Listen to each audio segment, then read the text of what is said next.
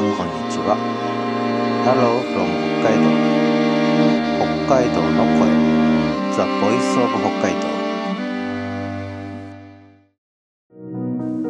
この番組は北海道札幌から日本語でお送りします。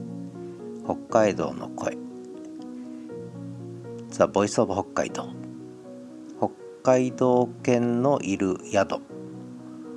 北海道札幌で民泊ゲストハウスをやっています。北海道犬を飼っています。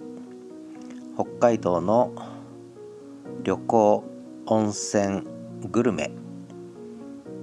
ショッピング大学哲学社会科学政治に至るまでいろんなお話を北海道からお送りします。今日は北海道のグルメということでスープカレーを取り上げたいと思います。スープカレー、えー、これは札幌で今世紀21世紀に入ってからブームになったんですね。で今は全国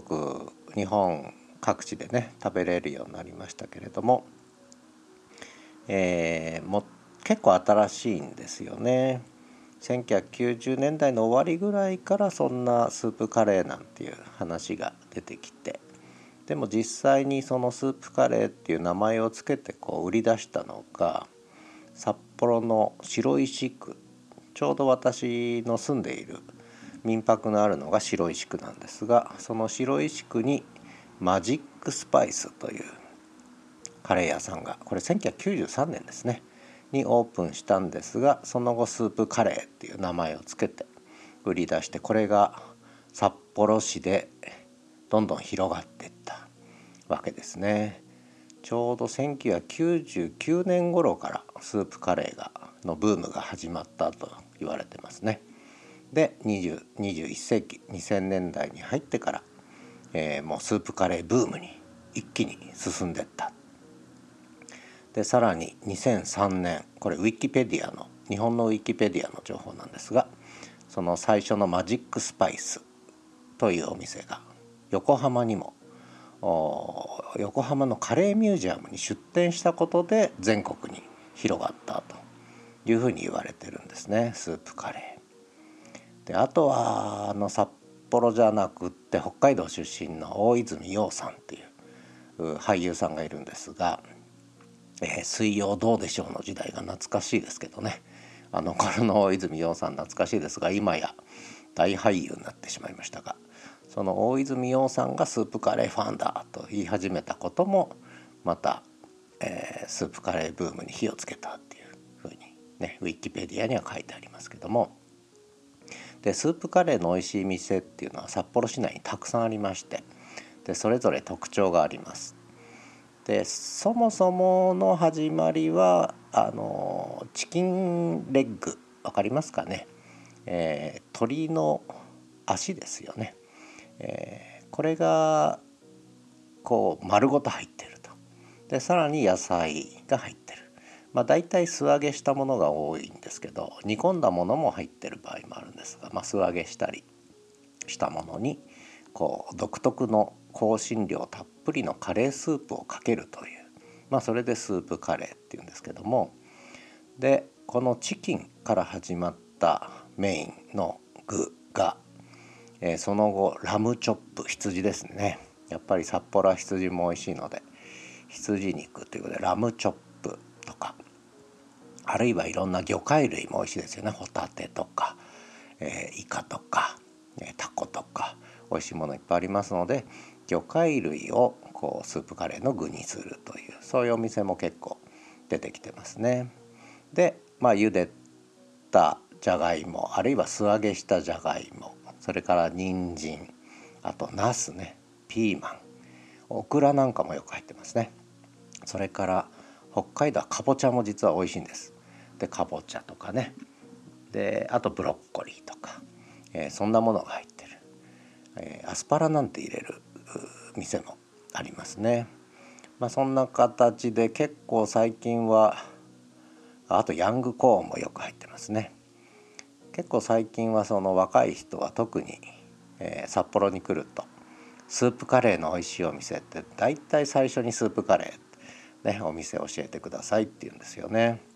で昔はむしろこう美味しい回転寿司お寿司屋さんですね。美味しいお寿司屋さん教えてくださいが多かったんですがあとはラーメン屋さんね。美味しいラーメン屋さんっていうのも多かったんですが最近はもう本当に美味しいスープカレーのお店を教えてください大体言われるんです。で私が紹介するのは私の住んでいる家から歩いて1分かからないところに実は隠れた名店があるというね。あんまり知られてないんですがとても実は評判のいいスープカレーのお店がありますのでまあ民泊ご利用の際はそのスープカレー屋さん是非行っていただけるといいんじゃないかなと思ってます。あとはそうですねスープカレーこのスープは本当にいろんなタイプがあってお店によって違うので、まあ、具材はね具材はまあバリエーションはあるにしてもでも素揚げしたり茹でたりするだけですからそう変わり映えするわけじゃないですよねだからむしろこのスープカレーの、えー、お店ごとの違いっていうのがやっぱりいろんな食べ歩きする場合にはね、えー、それが楽しみの一つになるのかなと